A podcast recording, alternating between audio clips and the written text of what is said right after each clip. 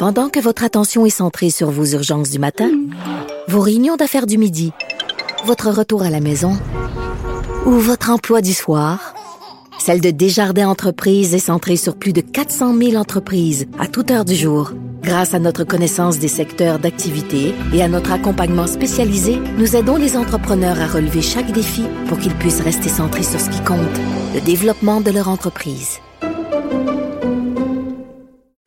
Parce qu'en immobilier, faut être à son affaire. Suivez les conseils de nos experts. Via Capital, les courtiers immobiliers qu'on aime référer. Bonne écoute.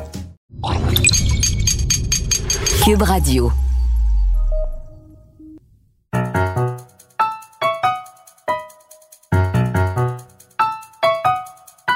Ici Mathieu Bocoté et bienvenue aux Idées mènent le monde.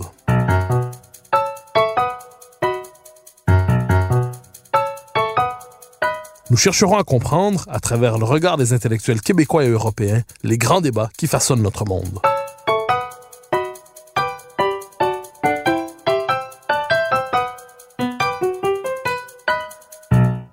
La présente pandémie, tous en conviennent, n'est pas qu'une crise sanitaire un peu plus grosse que les autres. Elle déstructure nos sociétés en profondeur, révèle leur fragilité et nous oblige même à nous questionner sur leur validité à long terme. Sommes-nous au seuil d'un possible effondrement? Cette question qu'il faut désormais prendre au sérieux, certains chercheurs se la posent depuis longtemps, la plupart du temps en marge des circuits intellectuels dominants. Leur réflexion, que plusieurs jugeaient encore hier loufoque, est désormais prise au sérieux. Ce sont les collapsologues qui s'adonnent à la collapsologie. Au cœur de leur réflexion, la possibilité d'un effondrement de notre civilisation. Que faut-il comprendre de leurs travaux? Dans quelle mesure peuvent-ils éclairer la situation actuelle? La journaliste indépendante Rachel Binas publiait récemment dans les pages de l'hebdomadaire Marianne une enquête sur le sujet. Je la reçois aujourd'hui pour réfléchir à la question. Rachel Binas, bonjour. Bonjour. Alors, question première pour le commun des mortels qui n'est pas familier avec ce terme. Qu'est-ce que la collapsologie?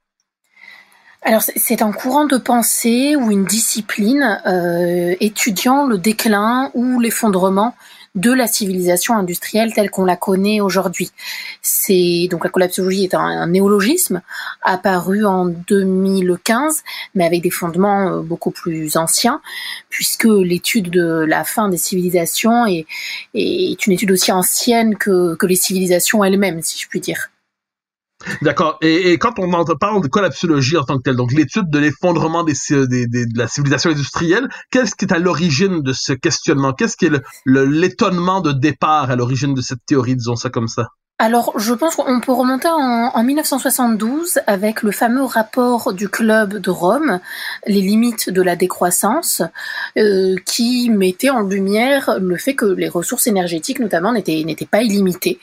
Euh, C'est un rapport donc qui a été euh, qui a été créé, euh, écrit, rédigé par des chercheurs du MIT, euh, qu'on appelle aussi le rapport Meadows, et on va dire que c'est un petit peu le, fondement, un petit peu les sources première de, la collapsologie qui, qui reste transdisciplinaire. Hein. Euh, la collapsologie s'appuie sur l'anthropologie, l'économie, euh, la sociologie, la géopolitique, l'agriculture, etc. En France, euh, c'est euh, notamment Yves Cochet et puis surtout Pablo Servigne et Raphaël Stevens qui l'ont rendu populaire, euh, qui ont questionné ce qu'on appelle l'effondrement systémique global de, notre civilisation et le bouleversement des écosystèmes. Alors, quand on parle de, collapsologie, on parle donc de l'effondrement de notre civilisation en particulier, donc une méditation sur la décomposition du monde occidental, disons ça comme ça. Euh, vous parlez de la question des ressources énergétiques. Euh, quels sont les autres éléments qui entrent dans la réflexion, qui poussent ces collapsologues à croire que notre civilisation ne traverse pas simplement une période de turbulence, mais court à sa perte? C'est pas c'est pas seulement à croire. Hein. Alors, le, caractère scientifique de, la collapsologie, je me permets une petite parenthèse. Hein. Le caractère scientifique de la de la collapsologie, il, a été remis et il est encore aujourd'hui remis en question euh, pour plusieurs raisons. C'est un exercice nouveau tel qu'il existe euh, actuellement. C'est une discipline jeune. Oui, il n'y a pas de euh, collapsologie dans l'université, si je peux me permettre. C'est pas c'est pas un département en tant que tel. Non, non. Maintenant, il y a des formations qui s'en rapprochent. Hein. Il, y a, il, y a, vraiment des formations qui sont rentrées notamment à l'université de Cergy et qui touchent à, à, cet exercice-là. alors certes, on a des, des individus, des, des courants quelque peu mystiques critiques qui ont caricaturé ou décrédibilisé la, la, collapsologie. On a aussi ce, fameux débat entre déclin et effondrement, euh, c'est-à-dire euh, le caractère euh, inéluctable ou pas de, de l'effondrement. maintenant, l'idée, je pense que tout le monde peut s'accorder à dire que on peut partir d'un point de départ, une espèce d'axiome selon lequel il existe des limites à tout, que rien n'est inépuisable, euh, que l'humain fait face à des limites physiques et euh, qu'aucune voilà de, de, nos ressources n'est inépuisable euh, à, à, ce jour. Ça c'est pas quelque chose qui est euh, qui est particulièrement discuté, hein. même l'agence l'agence internationale de, l'énergie, l'AIE, craint une pénurie de pétrole, par exemple, à partir de 2020. Donc, je pense que 2020, c'est cette année? Tout à fait. D'accord. Euh, donc voilà, il y a, y a aujourd'hui une surconsommation, un réchauffement climatique, euh, un épuisement des ressources, une destruction de, de des écosystèmes qui menacent euh, qui menacent l'homme. Alors, on a entendu depuis le début de cette crise, de cette pandémie, on a lu en fait certains auteurs, certains militants nous dire euh, c'est une vengeance de la planète, c'est une vengeance de Gaïa, certains ont dit. C'est euh, une forme de panthéisme euh, à certains égards où on prêtait une intention, une volonté consciente à la planète qui se défendrait devant l'agression que représenterait l'exploitation exagérée des ressources avec un virus. Est-ce que les collapsologues dont vous parlez ont tendance à parler aussi ainsi, ou est-ce que ceux qui parlent de cette manière, en parlant d'une vengeance de la planète, déforment le message des collapsologues? Je pense que la plupart des gens qui s'expriment et qui nous expliquent euh, que c'est une forme de vengeance, qui ont recours comme ça à la personnification de la nature, hein, parce que c'est de ça dont il s'agit, euh, ce sont des gens qui ne lisent pas énormément euh, de collapsologues ou plus généralement d'experts sur les risques d'effondrement systémique. Et puis ce sont souvent des gens, vous remarquerez, qui sont en bonne santé et qui ont le ventre plein, hein, parce que quand on se réjouit de ce genre de choses, qui, voilà, de, cette espèce de, pensée magique qui, qui nous empêche en réalité de, penser, de réfléchir, euh, c'est que quelque part on, ne souffre pas réellement et qu'on n'a pas beaucoup réfléchi à ce genre de à ce genre de problématiques parce que parce que ce sont des enjeux qui demandent une certaine rigueur intellectuelle. Euh, la nature n'a pas de volonté propre. Ça, aucun collapsologue ou expert du déclin, euh, chercheur en effondrement euh, ne vous dira le contraire. La nature n'a aucune intention. Euh, elle peut être bonne à notre égard comme elle peut être euh, mauvaise, nous desservir. Alors, question toute simple dans ce contexte quels sont les, les, principaux scénarios envisagés par les collapsologues que vous avez interviewés, euh, sur lesquels vous avez enquêté dans cet article de Mariam. Donc, quels sont les scénarios d'effondrement? Est-ce qu'on parle d'un effondrement brutal? Est-ce qu'on parle d'une décomposition lente? Est-ce qu'on parle d'une situation irréversible? Est-ce qu'on parle d'une situation qui peut être ressaisie? Quels sont les principaux scénarios avec lesquels les collapsologues nous invitent à, à jouer, à, qui nous invitent à, dans lesquels ils nous invitent à nous projeter? Alors, il, y a plusieurs euh, théories. Ceci dit, je, voudrais préciser une, petite chose, c'est que beaucoup de ce qu'on appelle aujourd'hui les collapsologues euh, et avec lesquels j'ai eu le, la, voilà la, chance d'échanger ne se revendiquent pas forcément collapsologues. Euh, ils se revendiquent plutôt, comme je disais, spécialistes en, en effondrement ou en déclin. Mais la collapsologie, c'est encore une étiquette qui est pour certains difficile à porter. Je, je voilà, je faire ma parenthèse. Les scénarios, en effet, sont, différents. Alors, aucun réellement ne vous dira voilà comment ça va se passer, hein, euh, parce qu'ils n'ont pas de boule de cristal, euh, ils n'en savent rien, et, personne aujourd'hui peut euh, comme ça définir le scénario qu'on va vivre. ce ne sont pas des voyants très clairement. Néanmoins, on a des courants différents et puis des, des sensibilités également, des domaines d'expertise qui varient selon le, les spécialistes. Euh, je pense notamment à un livre Collapsus euh, qui a été écrit sous la direction de Laurent Testo et Laurent Hayet, qui justement met en lumière les différentes hypothèse les possibilités qui pourraient que, l'on pourrait connaître. Par exemple, on a on a deux théories entre guillemets qui s'affrontent ou qui se complètent pour d'autres, c'est-à-dire un effondrement qui serait brutal, soudain, euh, qui prendrait grosso modo, on va dire, un an, et en un an, notre civilisation thermo-industrielle telle qu'on la connaît aujourd'hui toucherait à sa fin. Ou alors une série de quelque chose de plus graduel, espèce de série de, crises euh, sanitaires, économiques, qui affaiblirait notre régime jusqu'à une espèce de blackout. Euh, ça peut être aussi quelque part un peu les deux, hein, c'est-à-dire une série de crises et puis tout d'un coup une crise majeure, mais qui serait la résultante de déclins progressifs.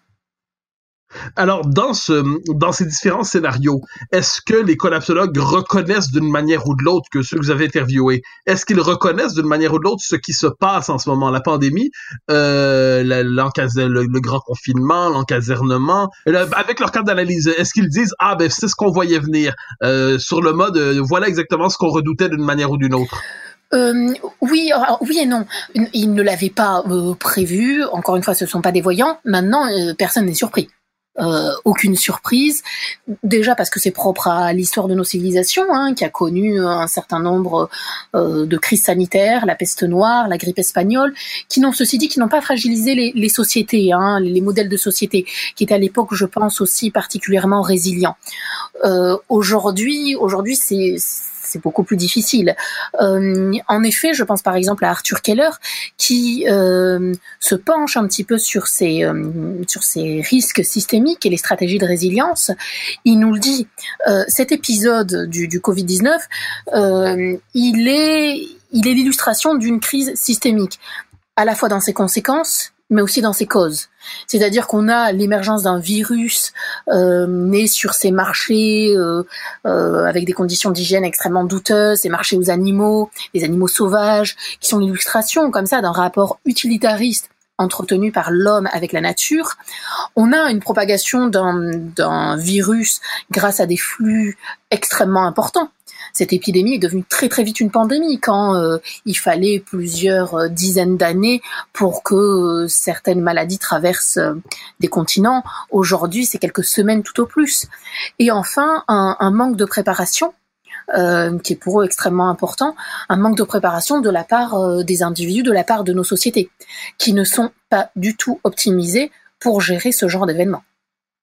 Alors, normalement, euh, moi, non, je, parle pas ici des collapsologues, mais ceux qui se passionnent euh, d'une manière ou de l'autre pour euh, les questions liées à la décadence, en d'autres temps, on disait ça ainsi, il y a toujours un chapitre à la fin du, livre qui nous dit tout ça peut ne pas arriver si vous m'écoutez. Hein, cette espèce de cette idée, oui, tout peut s'effondrer, mais euh, un geste ultime et rédempteur est possible d'une manière ou de l'autre. Voilà quelles réformes peuvent nous éviter le pire que j'anticipe et que j'annonce.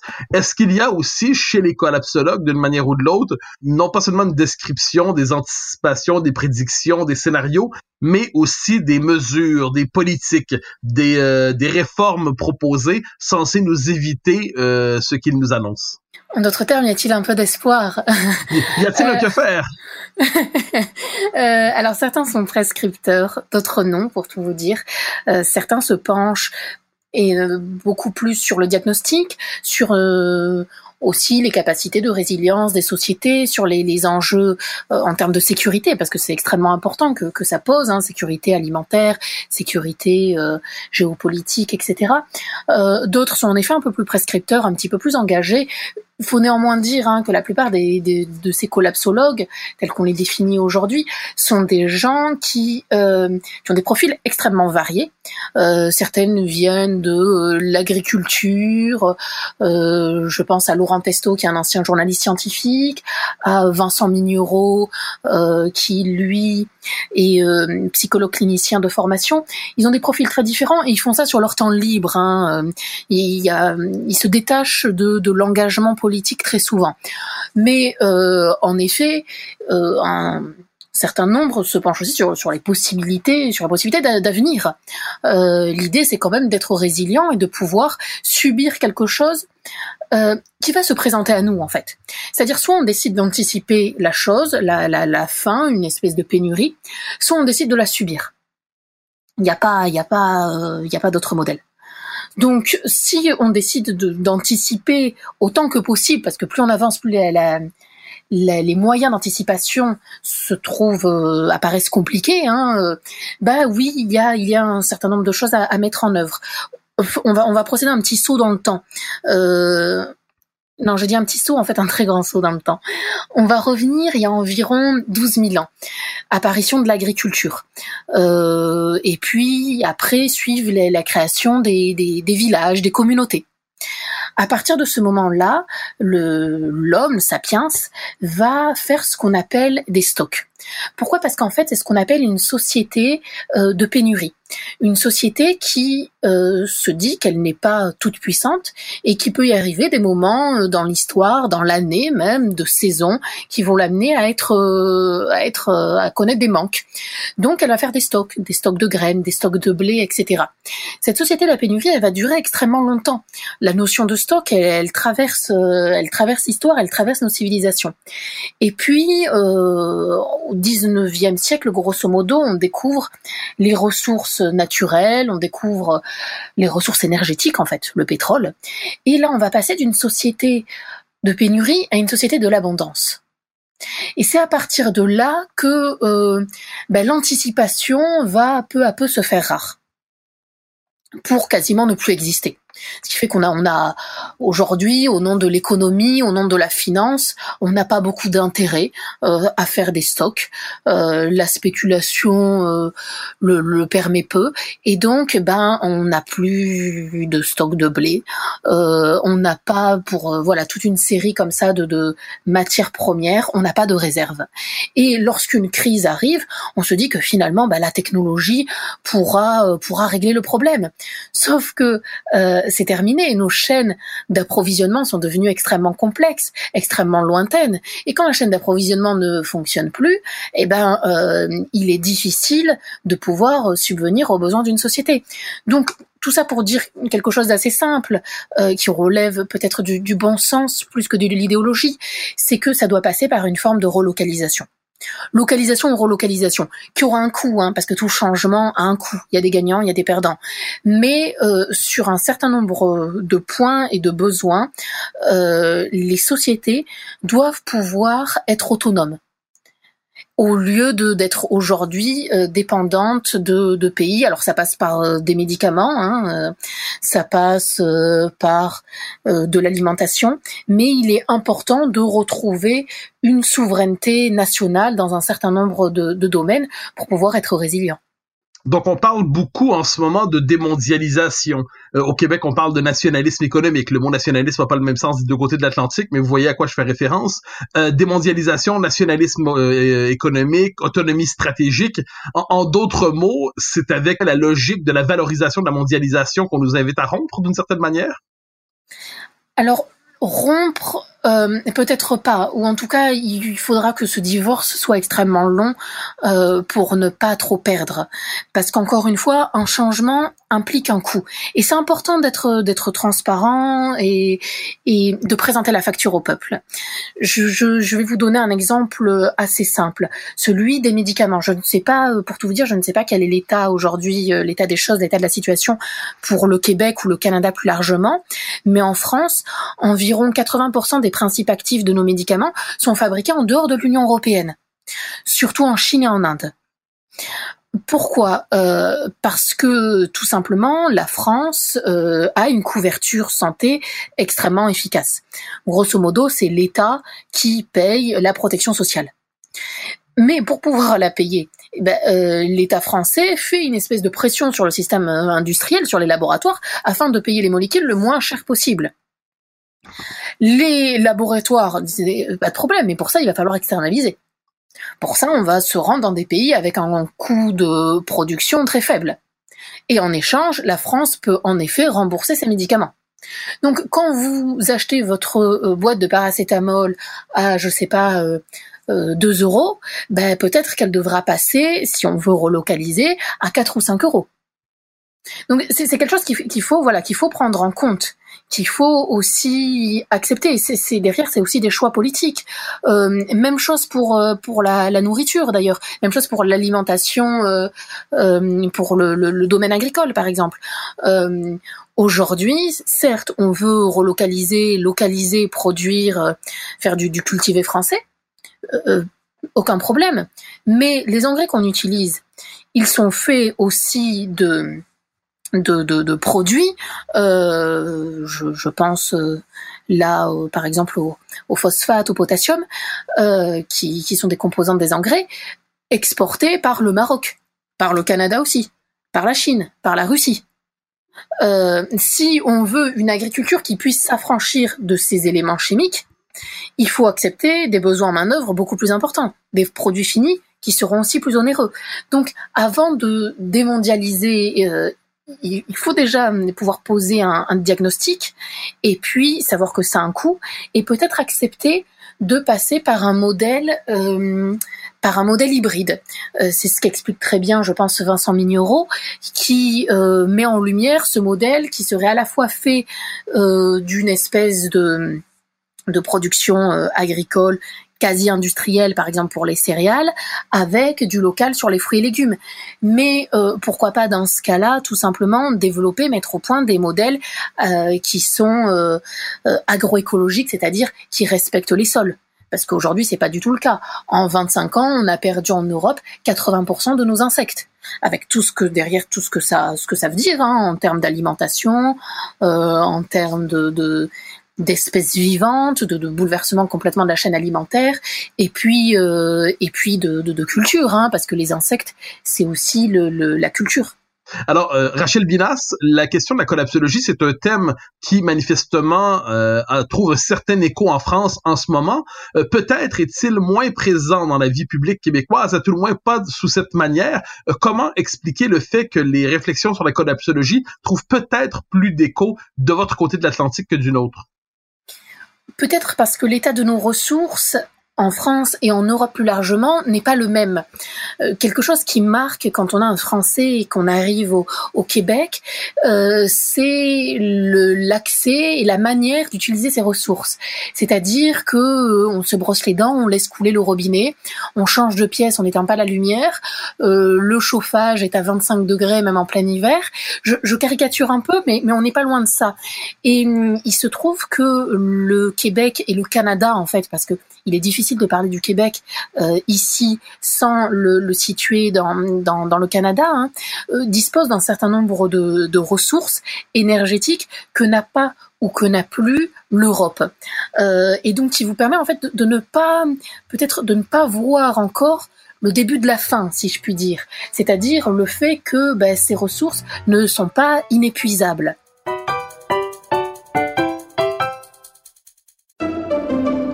Pendant que votre attention est centrée sur vos urgences du matin, vos réunions d'affaires du midi, votre retour à la maison ou votre emploi du soir, celle de Desjardins Entreprises est centrée sur plus de 400 000 entreprises à toute heure du jour. Grâce à notre connaissance des secteurs d'activité et à notre accompagnement spécialisé, nous aidons les entrepreneurs à relever chaque défi pour qu'ils puissent rester centrés sur ce qui compte, le développement de leur entreprise.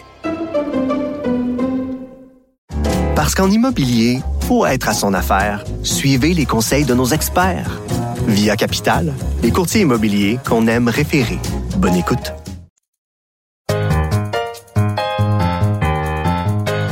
Alors, je vous amène sur un terrain un peu différent, mais vous allez voir très bien le lien. On parle depuis quelques années en Amérique, peut-être en Europe aussi, mais en Amérique à tout le moins la mouvance existe, euh, de mouvements survivalistes, disons ça comme ça qui, euh, eux, euh, sans en avoir la théorie nécessairement ou une théorie aussi élaborée, euh, envisagent, anticipent, annoncent, prophétisent quelque chose comme une, euh, un effondrement d'une manière ou de l'autre. Est-ce qu'on peut dire que les mouvements survivalistes, dans toute leur variété, c'est-à-dire des plus intelligents aux plus primitifs, des, des, des pacifiques aux potentiellement violents, est-ce qu'on peut dire que néanmoins la mouvance survivaliste telle qu'on la connaît aujourd'hui euh, euh, se déploie à partir d'une intuition semblable à celle des principaux collapsologues et comment analysez-vous ou comprenez-vous cette mouvance survivaliste? Tout à fait. Je pense que sur le diagnostic, ils se rejoignent. Euh, et puis, puis ça part aussi de, de, l'observation, tout simplement, de, de, ce qui les entoure.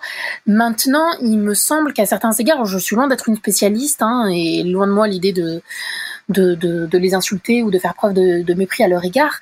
Il me semble que leur idée est, est assez caduque, c'est-à-dire que survivre très bien, mais dans le cadre d'un effondrement ou dans le cadre, on va dire, de, de déclin successif, euh, il faudra quand même faire avec les autres. Il suffit pas euh, de de s'enfoncer de vivre dans une grotte. Euh, il y a un moment, si les espèces vivantes viennent à manquer, euh, c'est très bien de savoir chasser et de savoir pêcher, mais on va pas aller très très loin s'il y a plus de poissons et s'il y a plus assez d'espèces vivantes. Donc, je pense qu'il y a, y y a quelque chose de l'ordre du collectif qui, à certains égards, leur échappe.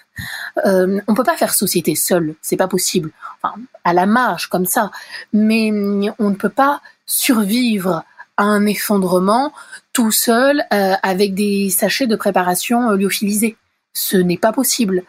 Euh, donc ça part en effet de quelque chose qui relève du bon sens. Hein, pourquoi pas avoir recours à la permaculture, apprendre à, apprendre à faire pousser des espèces très bien. C'est même quelque chose qu'on faisait il y a, pas cela si longtemps. Hein. Les liens entre le milieu urbain et rural existaient il y a encore quelques dizaines d'années.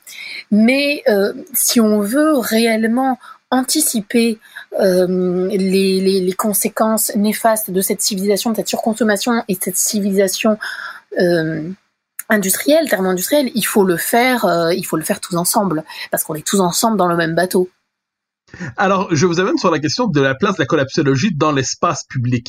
Alors, jusqu'à il y a quelques semaines, je crois, vous me direz si je me trompe dans mon observation, mais on on, jugeait globalement ce qu'on appelle les collapsologues soit comme louches ou loufoques. C'est-à-dire, au mieux, ils inquiétaient, au pire, ils exaspéraient et faisaient rire. Euh, est-ce qu'on peut dire, est-ce que, est-ce que je me trompe en disant que leur place dans l'espace public était relativement euh, marginale et euh, à tout le moins dans, dans, les grands débats, ce qui ne veut pas dire qu'il n'y avait pas d'écho dans la population? Et est-ce qu'en quelques semaines, leur voix se fait davantage entendre, à tout le moins en France en ce moment? Tout à fait. Alors, en effet, vous avez raison de dire qu'il y avait quand même un, écho auprès de la population. Par exemple, une étude de la Fondation Jean Jaurès, euh, qui a été menée, si je ne me trompe pas, en novembre dernier, novembre 2019, euh, bien avant le confinement et avant que la crise sanitaire euh, ne, ne, soit déclarée, montrait que 65% des Français étaient d'accord avec l'idée que, je cite, la civilisation telle que nous la connaissons actuellement va s'effondrer dans les années à venir. 65% des Français, 71% des Italiens. Donc c'est quand même quelque chose qui est, largement répandu. Euh, ensuite, oui, c'est vrai que si je pense que sur le diagnostic, euh, ça, mis à part peut-être euh, certains idéologues, tout le monde s'accorde à dire que la disparition des insectes, le fait que par exemple nos terres ne soient aujourd'hui plus fertiles du tout, hein, qu'on les ait complètement appauvries, c'est un problème c'est un problème auquel il faut remédier. Euh, sur le fait que voilà le, pétrole va venir euh, très euh, à manquer hein, dans, quelques dizaines d'années tout au plus c'est une question ça va être ça va être un enjeu l'enjeu de l'eau également. Maintenant en effet les collapsologues en eux-mêmes ou du moins les les individus comme ça qui sont des, spécialistes du déclin ou des risques systémiques avaient peu d'écho dans les médias euh, pour, je pense, des raisons diverses. Comme je vous l'ai dit, euh, certains avaient euh, caricaturé un petit peu la collapsologie.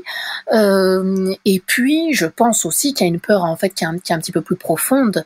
C'est-à-dire que on n'a pas envie de se pencher sur un sujet qui a un effet un peu repoussoir.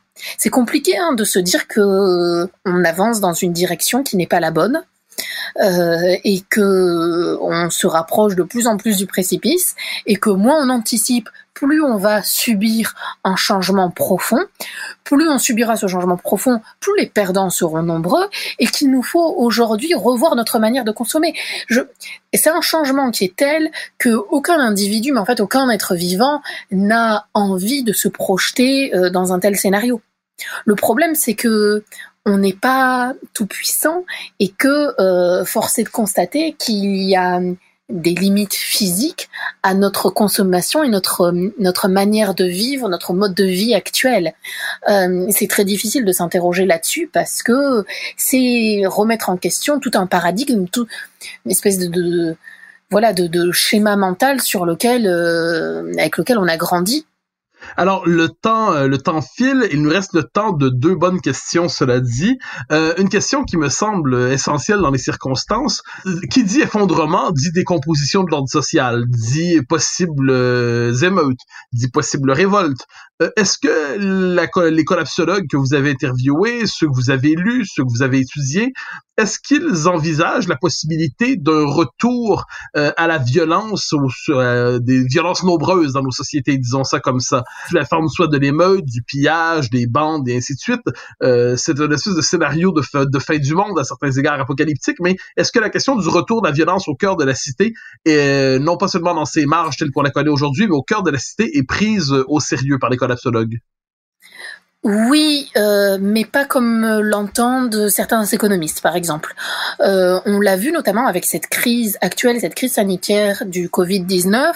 Certains nous expliquaient qu'on allait assister à des scènes catastrophiques, à une espèce de mini-guerre civile, des cambriolages, etc c'est pas du tout le cas. C'est vraiment mal connaître la sociologie, euh, par exemple, des, des, des, catastrophes. En réalité, plus euh, on se rapproche d'une catastrophe, plus l'altruisme se révèle important. Euh, et euh, si on a vu quelques scènes, en effet, euh, un petit peu buesques, assez tristes, de personnes se précipitant sur les paquets de pâtes ou le papier toilette au tout début du confinement, aujourd'hui, personne ne va venir vous cambrioler pour vous voler votre stock de pâtes. donc ça, on peut le mettre de côté. Néanmoins, en effet, si aujourd'hui on ne décide pas de penser et d'anticiper les crises à venir, euh, on va rencontrer des problèmes de sécurité très importants. Encore une fois, celui qui se penche beaucoup là-dessus, c'est Vincent Mignereau. Euh, c'est-à-dire que une crise alimentaire, ça engendrerait des crises beaucoup plus importantes, beaucoup plus globales. Euh, aujourd'hui, par exemple, on arrive à mettre la main sur des ressources naturelles extérieures. Je parle là de la France, grâce à notre place, notre position géostratégique mais euh, un certain nombre de ressources sont devenues ce qu'on appelle des ressources contraintes. Euh, c'est-à-dire qu'on ne peut plus rien faire sans ces ressources. Et le problème, c'est que si on a une telle dépendance, eh ben, c'est une espèce d'épée de Damoclès qui pèse euh, sur au-dessus de nos têtes, avec le risque d'embraser, d'embraser des pays, d'embraser des sociétés. et voilà, des stocks alimentaires par exemple qui viendraient à, manquer, une pénurie alimentaire, euh, sachant que voilà, c'est ce que nous a ce que nous a expliqué l'OMS et l'OMC, hein, qui a tiré la sonnette d'alarme en nous expliquant qu'il y avait le, risque d'une pénurie alimentaire due à des perturbations liées au coronavirus, euh, aux chaînes, aux difficultés logistiques d'approvisionnement, ben, ça pourrait bien sûr entraîner euh, des mouvements sociaux extrêmement importants au sein des populations. Très souvent, hein, les révoltes sociales, elles partent de quoi? Elles partent euh, de, de crises, euh, de crises de révolte alimentaire. De voilà, ça, s'embrase sur le prix du blé, euh, du lait ou du beurre ou de l'huile. C'est ça très souvent qui, qui met le feu aux poudres.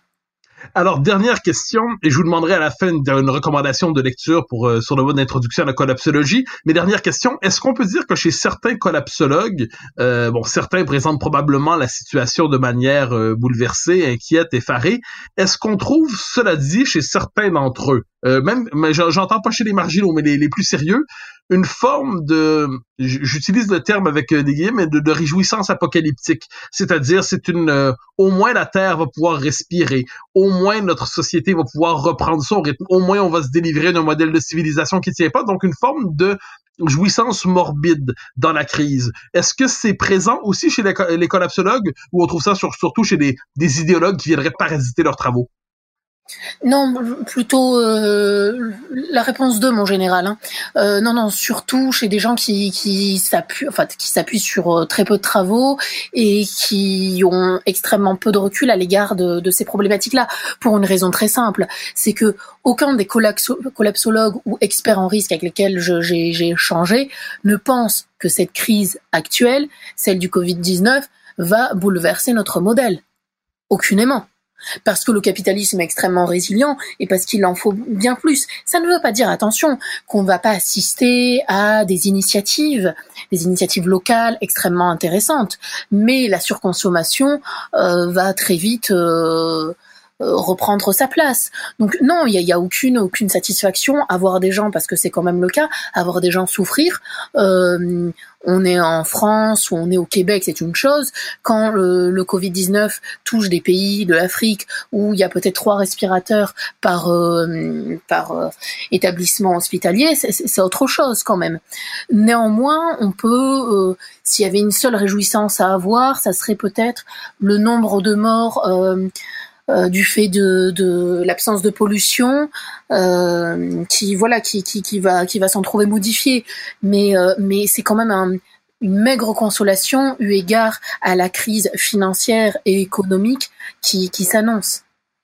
Alors, pour s'introduire à l'univers de la collapsologie, on peut lire votre article qui est paru la semaine passée dans l'hebdomadaire français Marianne. On peut acheter, je crois, l'article sur Internet. Et si on veut lire un, et si on veut lire un livre euh, sur la question, à tout le moins s'introduire à la question, euh, lequel nous recommandez-vous? Alors, euh, on peut lire deux livres.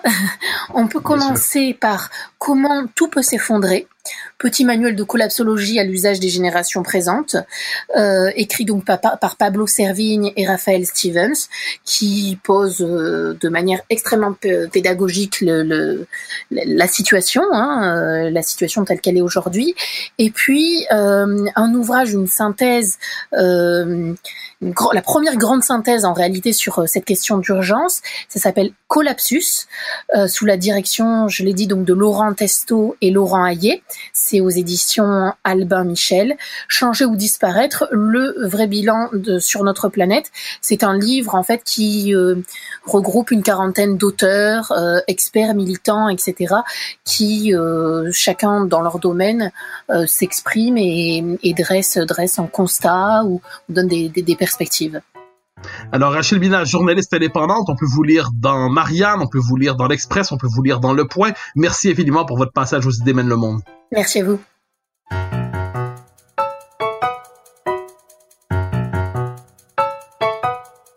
Chers auditeurs des idées mènent le monde, vous pouvez faire connaître le balado sur vos réseaux sociaux en partageant les épisodes que vous aimez.